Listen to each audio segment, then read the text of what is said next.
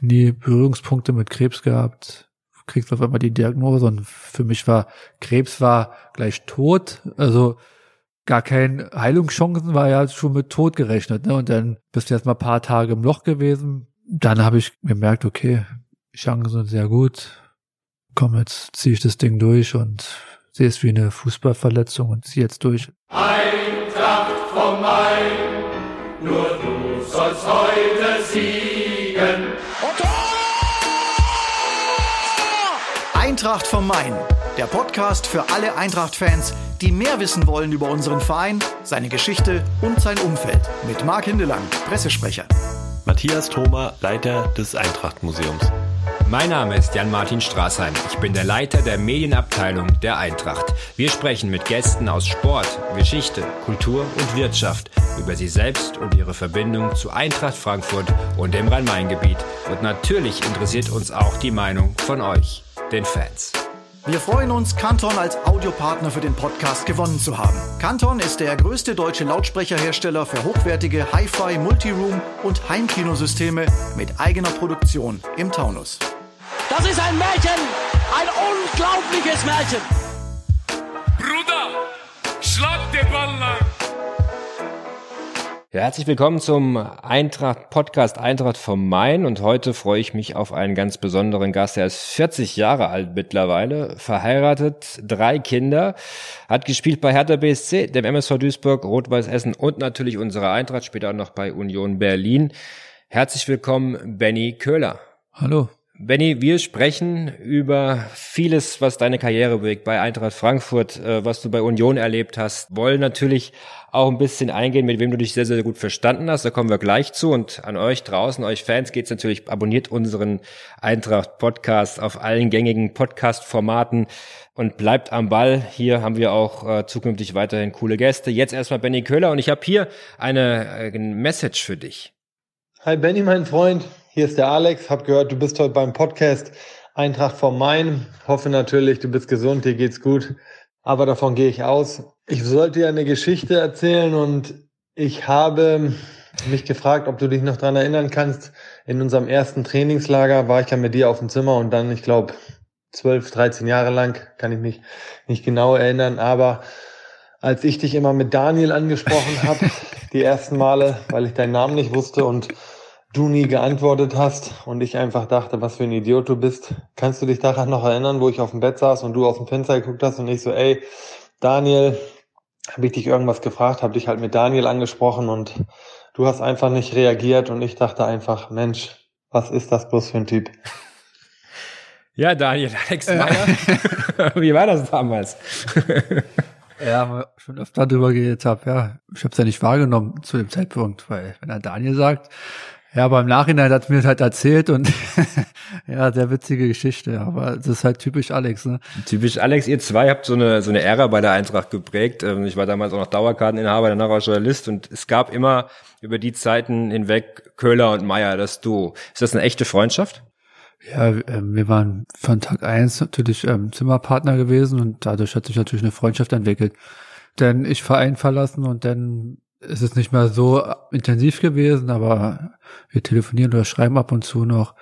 Der enge Kontakt ist jetzt nicht mehr da, aber natürlich hat sich da über die Jahre eine enge Freundschaft entwickelt. Du warst neun Jahre bei uns, bei der Eintracht, in einer ganz spannenden Zeit, wo sich der Verein entwickelt hat, von einer launischen Diva zu einem langweiligen Club. Und das mit langweilig meine ich gar nicht negativ, weil wir waren schon sehr speziell äh, Ende der 90er, Anfang der 2000er. Und Heribert Bruchhagen hat Ruhe in den Laden reingebracht. 2004 bist du gekommen, Friedhelm Funkel, der Trainer.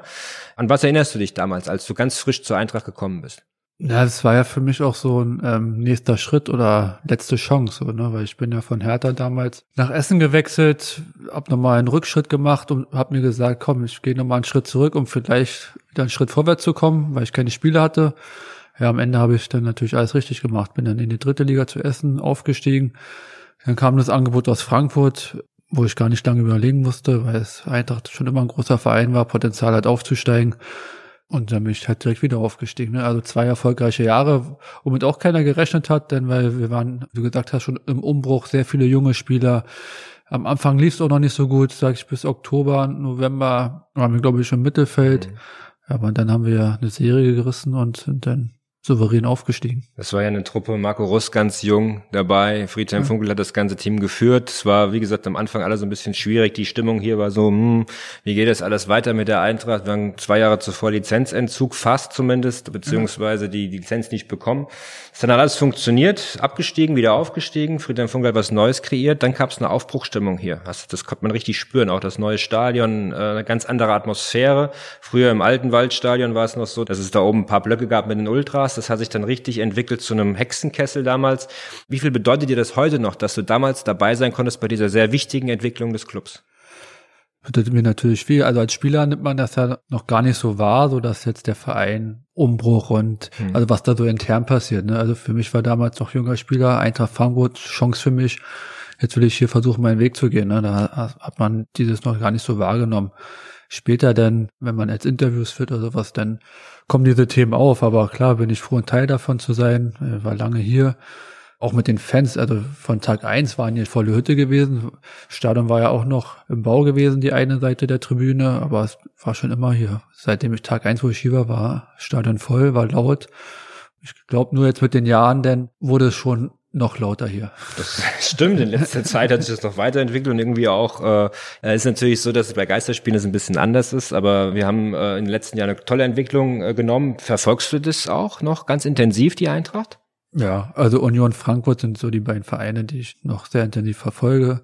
Klar, in der Ferne mal ein bisschen schwierig, aber ich schaue mir fast jedes Spiel an zu Hause und verfolge das weiterhin mit sehr viel Begeisterung. Klar, von Jahr zu Jahr werden es auch immer weniger Spieler, mit denen man zusammengespielt hat. Macht natürlich immer Spaß zu gucken, wenn viele aktive Spieler da sind, mit denen man selber zusammengespielt hat. Trappi ist jetzt noch da, das war es glaube ich schon, ne, dem ich gespielt habe. Ein Jahr noch, ne? Hast mit ihm zusammengespielt, glaube ja. ich, oder? Zwei? Ein oder zwei Jahre. und ja. Ja, aber trotzdem Verein bin ich noch verbunden und deswegen verfolge ich das. Marco Russ sicherlich auch noch jemand, der bei uns jetzt in der Analyse ist, ja. äh, mit dem du damals auch begonnen hast. Wie war das eigentlich damals, als du von Essen nach Frankfurt gewechselt bist? Wer hat dich denn von der Eintracht quasi entdeckt, beziehungsweise die ersten Gespräche mit dir geführt? Jetzt können wir es ja aus dem Nähkästchen ein bisschen ausplanen. Ja, ähm, mein Berater hat mich angerufen und hat gesagt, ja, ähm, Eintracht Frankfurt hat Interesse, Friedhelm Funke möchte ich gerne haben. Ich sage, ja, super. Und dann haben wir uns hier, ich bin dann nach Frankfurt gekommen, habe mir das hier ein bisschen angeguckt ja, haben wir darüber gesprochen. Dann habe ich mich auch relativ schnell entschieden, nach Frankfurt zu kommen.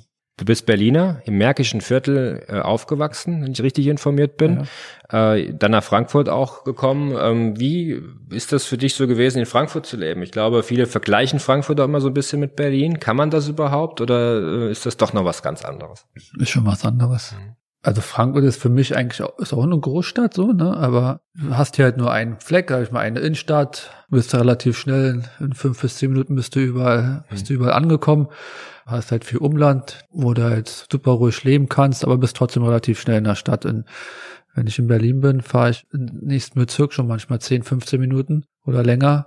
Berlin lebt halt viel mehr, also da ist viel mehr Leben in der Stadt, ähm, viel mehr Trubel, egal ob Tag oder nachts. Kannst jeden Tag, wenn du Lust hast zu feiern, essen, trinken gehen, egal welche Uhrzeit, das kannst du halt in Berlin machen. Aber hier in Frankfurt ist ähm, ab 10 Uhr, 9 Uhr ist hier dicht in der Woche. Ganz so schlimm ist es auch ja, nicht. Also ist schon, also wenn man, wenn man das vergleicht, Berlin, Frankfurt, dann, ja. also dieses Thema ist schon ähm, sehr groß oder auch ein Spätkauf oder Späti. Das, das kennen die Frankfurter gar, also kennen die ja gar nicht. Ja, wir haben so, so, so Kioske, so äh, das Jok-Jok und so weiter mittlerweile auch. Es entwickelt sich so langsam. Ja. Aber tatsächlich, man merkt, du bist zehn Jahre nicht mehr so richtig hier gewesen. Nee. Ja, also ein bisschen was hat sich entwickelt tatsächlich in die Richtung. Ja, ich bin da noch oft hier. Also mhm. meine Frau ist ja Frankfurterin, mhm. ne? Und deswegen sind wir eigentlich alle sechs bis acht Wochen sind wir hier. Gut, wir haben keinen Berghain, wir haben kein, keine Clubs wie Berghain eben, das fehlt uns schon so ein bisschen. Das war früher ein bisschen anders noch mit Cocoon und so weiter und so fort. Wie war das denn als Spieler hier? Was warst du für ein Typ? Bist du doch mal feiern gegangen in Frankfurt? Ich meine, du hast ja gerade gesagt, es ging zwar nur bis zehn, aber... Nein, war nicht vor die Partyszene gemeint, war ja so, ja klar waren wir früher hier unterwegs. Wo? Ach, kann man nicht sagen, oder? Doch, kann man sagen. Also als Fußballer bist du auch, ähm, wenn es natürlich der Kalender zulässt, mal zwei Tage frei haben, waren wir, natürlich waren wir sofort unterwegs. Wir sind auch nur Menschen, wir müssen auch mal die Sau die Luft rauslassen oder mal ein, zwei Gläser mehr trinken als normal. Also wir waren wirklich in alle Clubs, die ihr gab, Living, Cocoon, Cocoon, Living, genau, ja. Apartment, Galerie. Äh, jetzt ist es das Gibson, was in ist bei vielen. Ich weiß nicht, ob du die Zeit noch Gibson, mitbekommen ja. hast. Ja, okay. Also bist du schon auch ein Partymann gewesen, bist du immer noch? Ne, jetzt gar nicht mehr. so um 25, 30 oder, oder auch denkst du, feiern macht ja Spaß und wenn immer Ältere sagen, habe ich gar keine Lust mehr drauf, denkt man, hä, wie geht das? Verstehe ich nicht. Ja. Aber jetzt so, also Cafés, so gehe ich gerne, ich auch gerne Shisha oder so, das mache ich gerne. Aber jetzt so in einen Club gehen, Nicht mit zwei Kids, ne? nicht mehr drei schon. Drei, okay. Ja.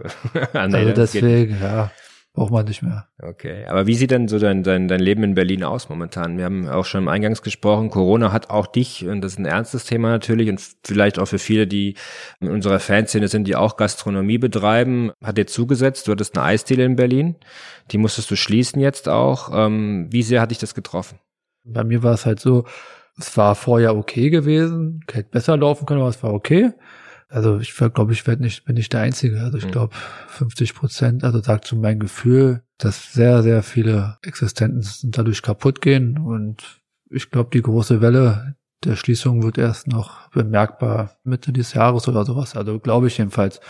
Ja, und viele versuchen sich noch durchzukämpfen, auf die Hilfen zu warten oder keine Ahnung, ähm, weil es ja auch deren Lebensunterhalt oder Einkommen, große Einkommensquelle ist. Ne? Und ich habe mir da gesagt, ähm, ich mach, werde das jetzt nicht so lange durchziehen und warten und hoffen und vielleicht noch mehr in die Schulden oder was weiß ich gehen, weil du hast ja trotzdem laufende Kosten, Mhm. Mitarbeiter, Miete und was weiß ich. Deswegen habe ich dann frühzeitig gesagt, nee, ich mach zu, bevor es noch schlimmer wird. Wer weiß, wo es jetzt noch weiter hingeht. Vielleicht, vielleicht geht's ja noch ein halbes Jahr oder Noch keine länger. Ahnung. Ja, es ist ein bisschen die Angst, die wir alle haben, auch Ja. im Fußball natürlich. Irgendwann wird es auch wirtschaftlich für jeden Verein irgendwie schwieriger. Gastronomie ist nochmal was, gerade äh, für viele Kleinunternehmer auch etwas schwierig. Wie planst du jetzt momentan in der jetzigen Phase? Also ich meine, du hast natürlich, würde ich jetzt mal von ausgehen, als Fußballprofi in gewisser Weise Puffer und bist noch relativ entspannt auf der guten Seite.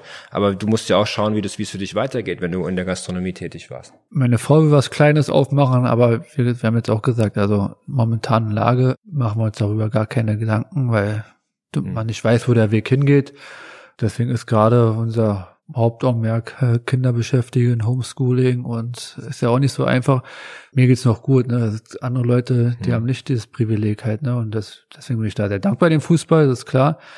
Hab so ein, zwei Sachen, die ich so eventuell anstrebe und mal gucken, wo, wo der Weg hinführt.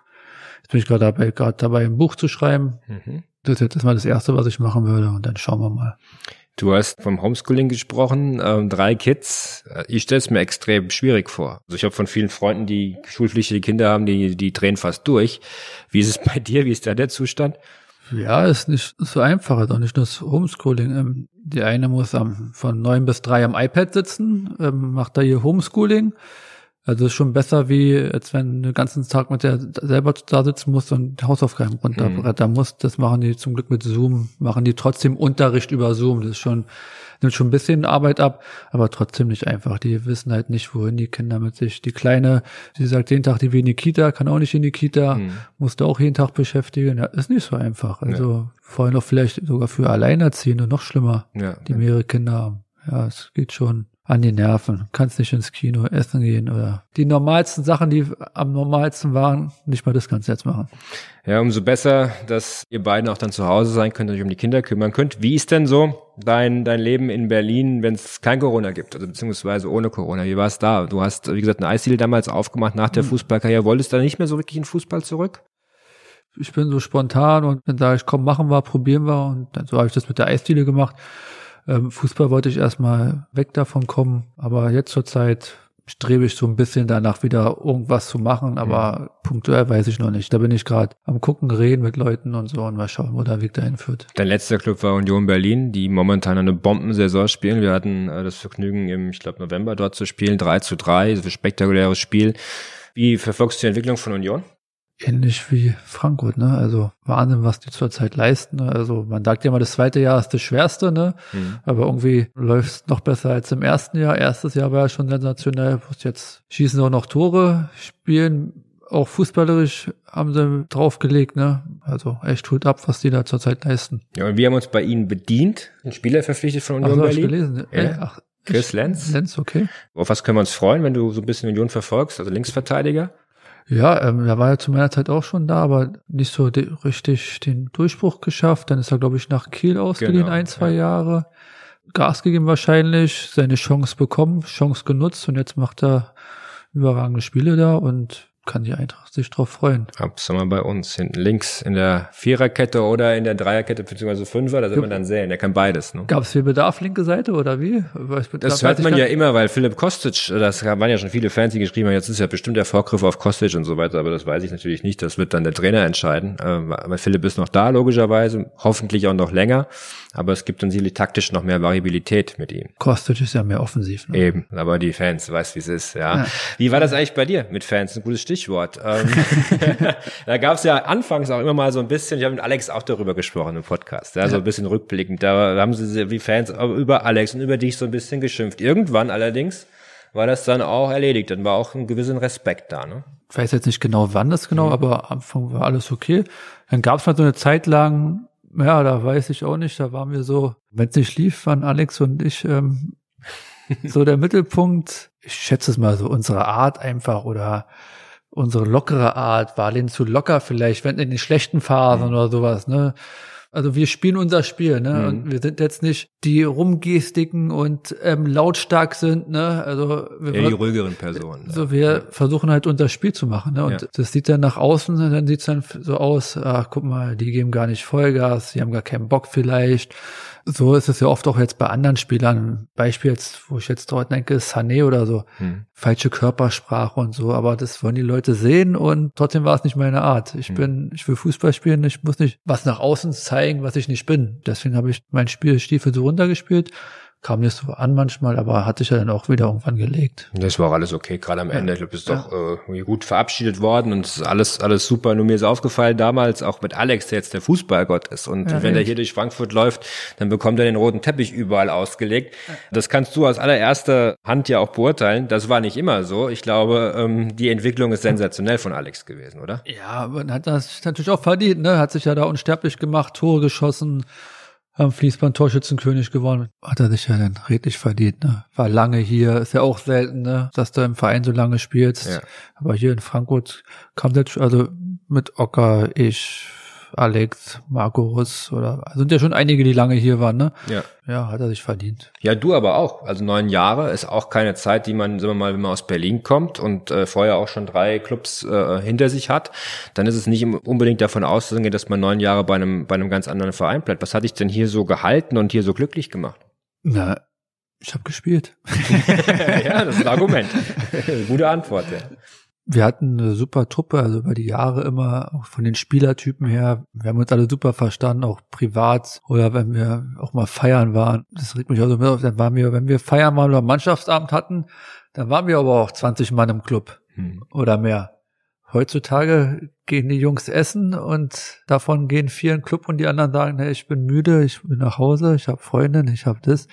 Ja, also das finde ich ist ein bisschen verloren gegangen, dieses mal als Mannschaft so richtig raus Gas geben. Ich habe mich einfach wohlgefühlt. Also es gab so nie einen Grund zu wechseln. Ich habe gespielt, relativ früh immer den Vertrag verlängert. Ich glaube mit Buchang ähm, alle anderthalb Jahre habe ich hier meinen Vertrag immer schon wieder verlängert gehabt. Also war immer sehr schnell formlos. Hier mit dir verlängern, Vertrag hingelegt, alles klar. Tschüss. Ja, aber gab es mal ein Angebot in der Zeit, wo du bei uns warst, wo du überlegen musstest von einem anderen Club? ja, jetzt kann ich so mal sagen, ähm, tatsächlich härter. Ja?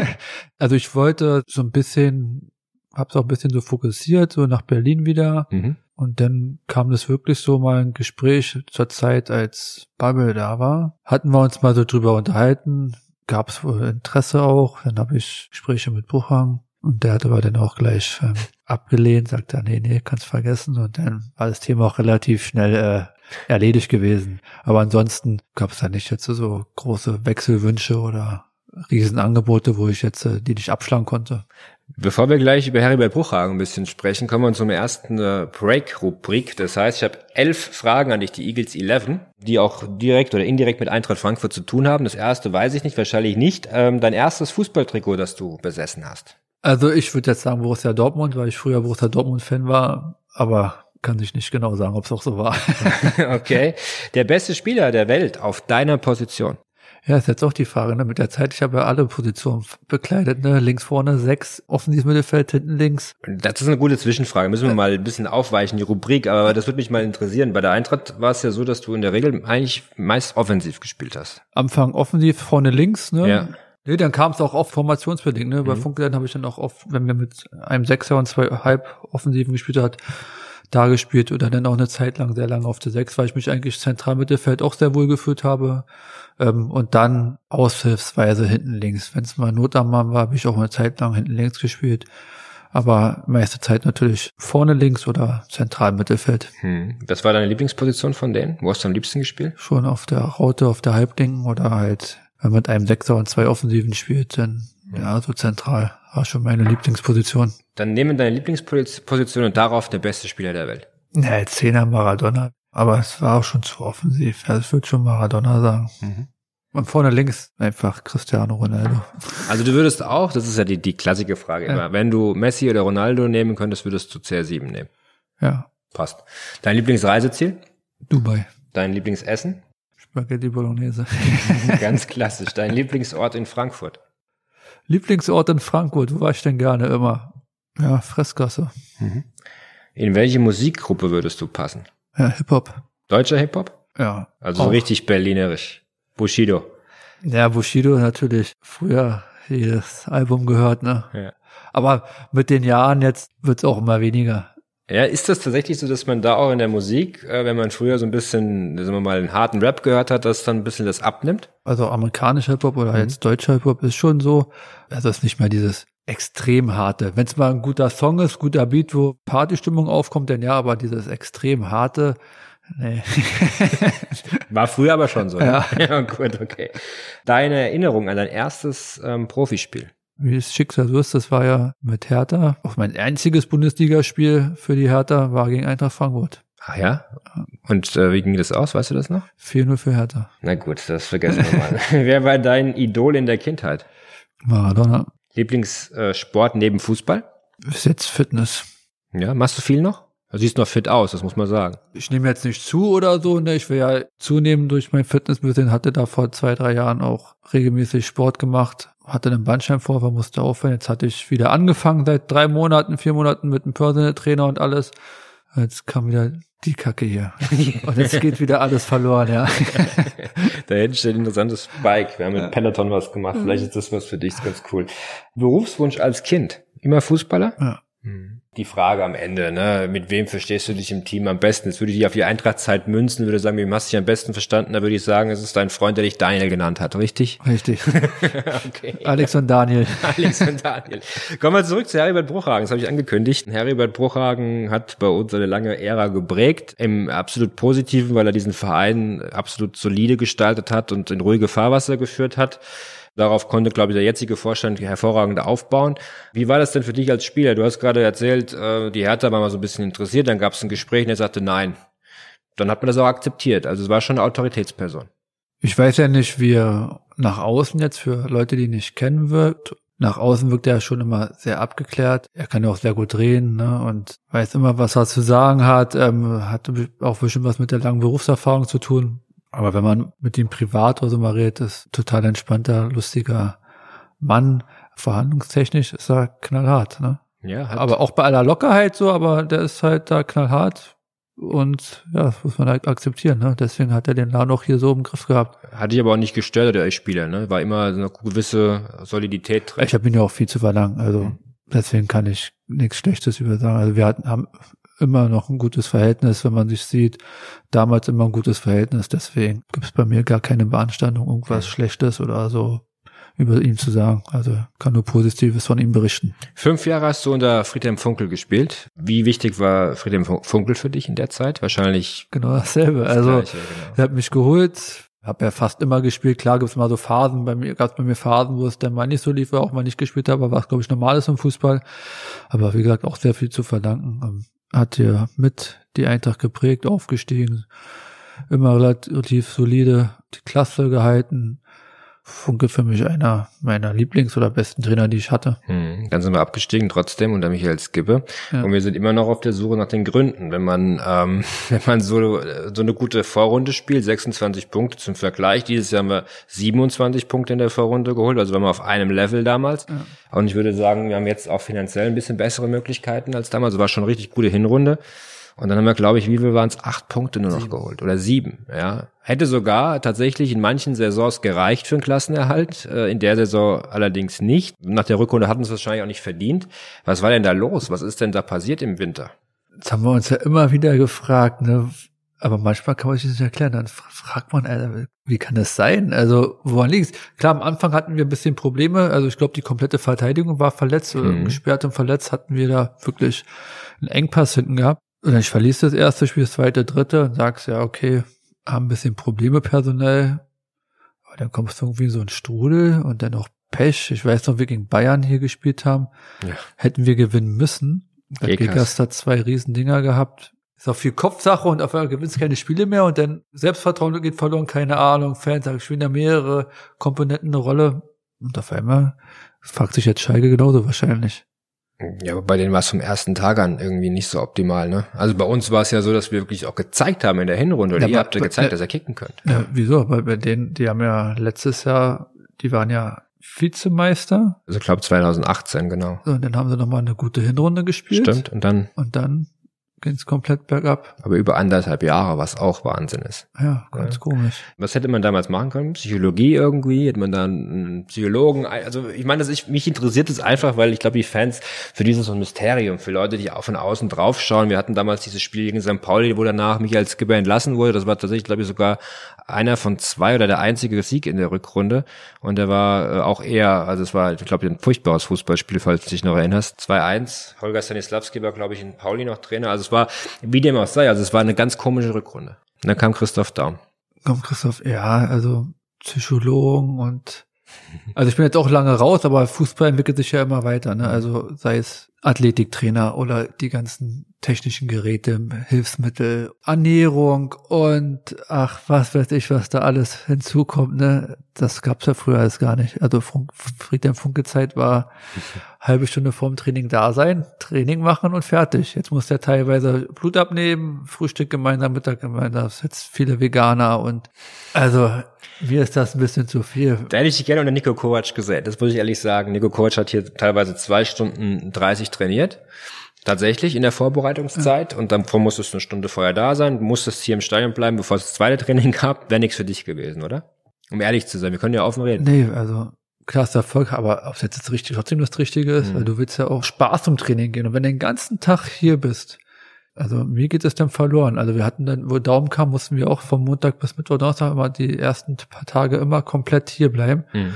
Kam ich nicht drauf klar mit. Also, mhm. ne, aber, oder Sportpsychologen, weiß ich nicht, ob die helfen. Ne? Also ist immer bestimmt typenabhängig. Aber du hast hier 30 Spieler, jeder tickt anders. Vielleicht fünf sagen super oder mhm. hilft mir schon weiter. Der Rest sagt, der sitzt halt da und hört zu, aber da rein, da raus. Was ihr denn eigentlich? Also so, so bin ich so. Mhm. Ich, mhm. ich will frei für den Fußball sein, will Spaß am Fußball und das war immer Priorität für mich, Spaß am Fußball. Alles andere hat mich dann nicht so interessiert. War das in der Funkel am, am meisten gegeben für dich? Ja, also weil wir da auch von den Spielern, also wir, hat einfach Spaß gemacht mit der Truppe. Ne? Mhm. Also bei Skibbe auch. Also wo ich hier war, hat mit allen Spaß. Wir hatten echt super Truppen immer gehabt, hat echt Spaß gemacht. Bloß klar, wenn der Erfolg ausbleibt, dann macht nicht so einen Spaß, aber das war ja relativ, war der Abstieg mal, sage ich mal, ein halbes Jahr, wo es nicht so einen Spaß gemacht hat. Gut, dann, dann, dann, dann sind wir direkt wieder aufgestiegen, also war dieses Jahr auch schon wieder ein super Jahr.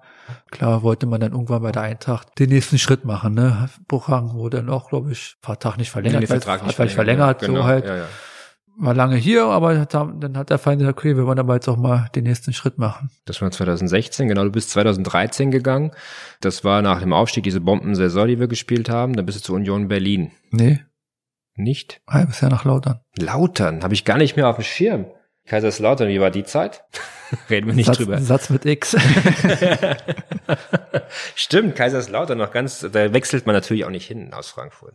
Ja, das war vielleicht, wo ich sage, meiner Karriere, das war eine Fehlentscheidung. Ja, warum? Weil ich hatte noch anderthalb Jahre Vertrag, klar, ich habe das halbe Jahr nicht gespielt gehabt. Hm. Aber ich bin typisch, wir spielen halt, ne? Klar, viele hätten gesagt, ach, leck mich doch, ähm, hab noch anderthalb Jahre Verdacht, sitze ich hier ab, oder vielleicht bekomme ich ja meine Chance noch, kann ja viel, Fußball passiert ja immer viel. Ja, aber dann kam das Angebot von Lautern, hab dann überlegt, ja, nein, ja, nein. Waren relativ gut in der Tabelle. Lautern eigentlich auch ein guter Name. Bin ich im Winter gewechselt, weil ich wieder spielen wollte. Mhm. Aber im Nachhinein bin halt auch ein Typ, ich brauche dieses Ambiente, ich muss mich wohlfühlen, ich Mhm. brauche das drumherum, ich muss mich einfach wohlfühlen. Ne? Und das hat irgendwie nicht, nichts gegen den Verein oder gegen die Spieler, aber es hat so, hat mich nicht wohlgefühlt da. Also Berlin ist ja schon mal so, und dann kommt Frankfurt schon klein und dann kommt Lautern. Also erstmal so Stadt ganz klein, ich habe mich da nicht so wohlgefühlt, bin auch jeden Tag von Frankfurt, Lautern, bin ja gependelt, ne? Mhm. Hab mich da nicht wohlgefühlt, hat sich dann irgendwann auch, klar hab ich am Anfang gespielt, aber hat sich auch auf dem Platz dann wieder gespielt, die Leistung. Deswegen habe ich dann gesagt, nee, also ich will jetzt nach Berlin zurück, Berater angerufen, guck mal, ob da was geht in Berlin. Und dann Kam Union. kam Union. Und Union äh, damals schon auch äh, in der zweiten Liga ein starker Verein, also wirklich aufstrebend auch gewesen. Wir haben auch damals ja auch mal in der zweiten Liga gegen die an der alten Försterei gespielt, 4-0 gewonnen, glaube ich. Das war immer auch ein ganz besonderer oder ist immer noch ein ganz besonderer Verein. Wie würdest du die, die Köpenicker bezeichnen? Eigentlich als Hertaner, das darf man ja nicht vergessen. Du Ja, was heißt- Hertha-Jugend. Ja. heißt, ja, Herr Tana, das ist ja, hab's auch oft betont, also ich war da in der Jugend, erster Profivertrag unterschrieben, aber hab ja da nie so im Profibereich Fuß gefasst, ne? Mhm. hab da mittrainiert, also drei Jahre Profi gewesen, hab davon, ein Jahr davon war ich in Duisburg gewesen, den Rest nur mittrainiert, also deswegen, klar, kleine härter Vergangenheit. Die und Union, weiß nicht, ob du schon mal live im Stadion da warst. ja, ja, mehrfach. Genau. Ja, also ist ja auch eine Riesenstimmung da immer. Egal wie du spielst, du wirst nicht ausgepfiffen oder ausgebucht. Die stehen immer hinter dir. Also ist auch schon ein besonderer Verein. Die haben jetzt, also was mir auch aufgefallen ist, das geht da so ein bisschen in die Richtung. Jetzt, als wir Chris Lenz die bekannt gegeben haben, dass wir ihn verpflichten, habe ich ganz viel gelesen, dass die Union-Fans da geschrieben haben, viel Glück, vielen Dank für alles, ähm, schade, dass du gehst. Ja. Das ist auch nicht selbstverständlich, ne? Normalerweise. Wenn einer kommt, geht, bedanken sich, ist völlig normal da. Jeder ist da Fußballgott und ja, wenn der Stadionsprecher geht, ist immer Fußballgott, ja und wie gesagt, also die Fans sind echt Besonderer Weltklasse. Club. Besonderer Verein auf Ja. jeden Fall. Würde jetzt mal, wenn man das Private mitnimmt, was dann bei dir passiert ist, wahrscheinlich eine deiner größten Schicksalsschläge in deinem Leben, die Krebserkrankung. War das in dem Umfeld, in der Heimat, in Berlin, bei Union, sagen wir mal, perfekt für dich, um das auch auszukurieren und da wieder zur alter Stärke zurückzufinden? Auf jeden Fall. Also ich war zu Hause, erstmal bei Familie. Ich habe gesagt, wenn du ganz alleine bist, also wenn ich jetzt nicht Freunde hätte, Familie, für jemand alleine wäre es ganz schwer gewesen. Mhm. Also ich habe auch dieses mit nach außen tragen jetzt so. Ich, ich bin ja sehr offensiv damit umgegangen, ähm, habe es ja gar nicht jetzt bewusst gemacht, weil ich gesagt habe, ich brauche das jetzt. Aber im Nachhinein habe ich gemerkt, dieser Zuspruch oder die Hilfestellung, Verein, soziale Netzwerke und was, das hat mir schon extrem geholfen. Du hast, ähm, ich habe das irgendwann mal gelesen, dass da ähm, stand, dass du, dass du das mit dir selbst ausgemacht hast, dass du wie im Film warst, als die Diagnose kam, dass du äh, Krebs hast, dass das für dich irgendwie so surreal war. Ne? Ähm, wie lange hast du gebraucht, um das zu realisieren, den Kampf anzunehmen? So eine Woche, glaube ich. Hab's ja auch mal betont. Knie Berührungspunkte mit Krebs gehabt. Du kriegst auf einmal die Diagnose und für mich war Krebs war gleich tot. Mhm. Also gar keine Heilungschancen, war ja schon mit Tod gerechnet. Ne? Und dann bist du erst mal ein paar Tage im Loch gewesen. Dann hast du aber noch Arzttermine, hast Gespräche mit verschiedenen Ärzten und dann habe ich gemerkt, okay, Chancen sind sehr gut. Komm, jetzt ziehe ich das Ding durch und sehe es wie eine Fußballverletzung und dann ist gut. Also so eine Woche und dann habe ich gesagt, komm, zieh jetzt durch, leck Arsch. Ich denke, Familie war für dich da, das das Allerwichtigste im Moment. Ja, also meine Frau war jeden Tag bei mir, also zu Hause sowieso jeden Tag. Ich musste ja immer, alle, immer so zwei, drei Tage ins Krankenhaus für die Chemo machen. Meine Frau kam jeden Tag, meine Freunde haben sich untereinander immer Zeiten abgesprochen. Also ich war nie allein im Krankenhaus, war immer jemand da und dann haben wir es durchgezogen. Hm, Und auch erfolgreich durchgezogen. Ich erinnere mich noch, glaube ich, als diese große Party war im Stadion an der alten Försterei und du wieder genesen auch auf, aufs Feld Ja. äh, gekommen bist. Das ist ja so eine, so eine, ich sage es offen und ehrlich zu journalistisch, ist das ja so eine Pseudo-Frage, aber das ist die einzige, die angebracht ist in dem Moment. Was ging da in dir vor und äh, wie hast du dich gefühlt? Weil das ist ja das, was, glaube ich, ähm, das muss ja ein unfassbarer Moment sein, wenn man nach so einem Kampf wieder zurückkommt. Ja, ich bin ja dann da aufs Feld gegangen und alle haben wieder meinen Namen gerufen. Klar ist das emotional und Glücksgefühle und freust dich, aber ich stehe nicht so gerne im Mittelpunkt. Also klar, auch ich habe jeden Tag vor 50.000 Zuschauer und Fernsehen gespielt, da ist man irgendwo im Mittelpunkt, aber so alleine die Aufmerksamkeit auf mich, ich fühle mich da immer unwohl. Ja, ich mag das nicht so, Hauptdarsteller einer Situation zu sein. War das dann vielleicht auch so in deiner Fußballkarriere, dass du diese Medienarbeit und äh, sagen wir mal, das, was jetzt auch immer mehr im Fußball auch eine, einen, einen Stellenwert annimmt, dass die äh, nicht nur, die Spieler nicht nur Fußballprofis sind und Sportler, sondern auch Medienfiguren und äh, Menschen, die auch ähm, ja was darstellen müssen im Prinzip. Das ist ja Erwartungshaltung. Die Fans wollen die Leute näher kennenlernen, sie wollen viel mit denen zu tun haben, wollen denen näher kommen, Instagram, Facebook und so weiter und so fort sind ja da auch immer für jeden Spieler auch Kanäle, die sie bedienen, um sich selbst auch zu produzieren und zu und darzustellen. Das ist wäre nicht dein Ding gewesen jetzt, ne? So in der jetzigen Phase. Also wenn du jetzt Profi wärst. Der jetzige Benny Köhler, 20 Jahre alt, äh, bei Eintracht Frankfurt im Kader, okay, 20 Riesentalent. Jahre alt, wäre wieder anderes soziale Netzwerke. Klar, man kann sich da gut vermarkten, sei es Werbeverträge oder was weiß ich es.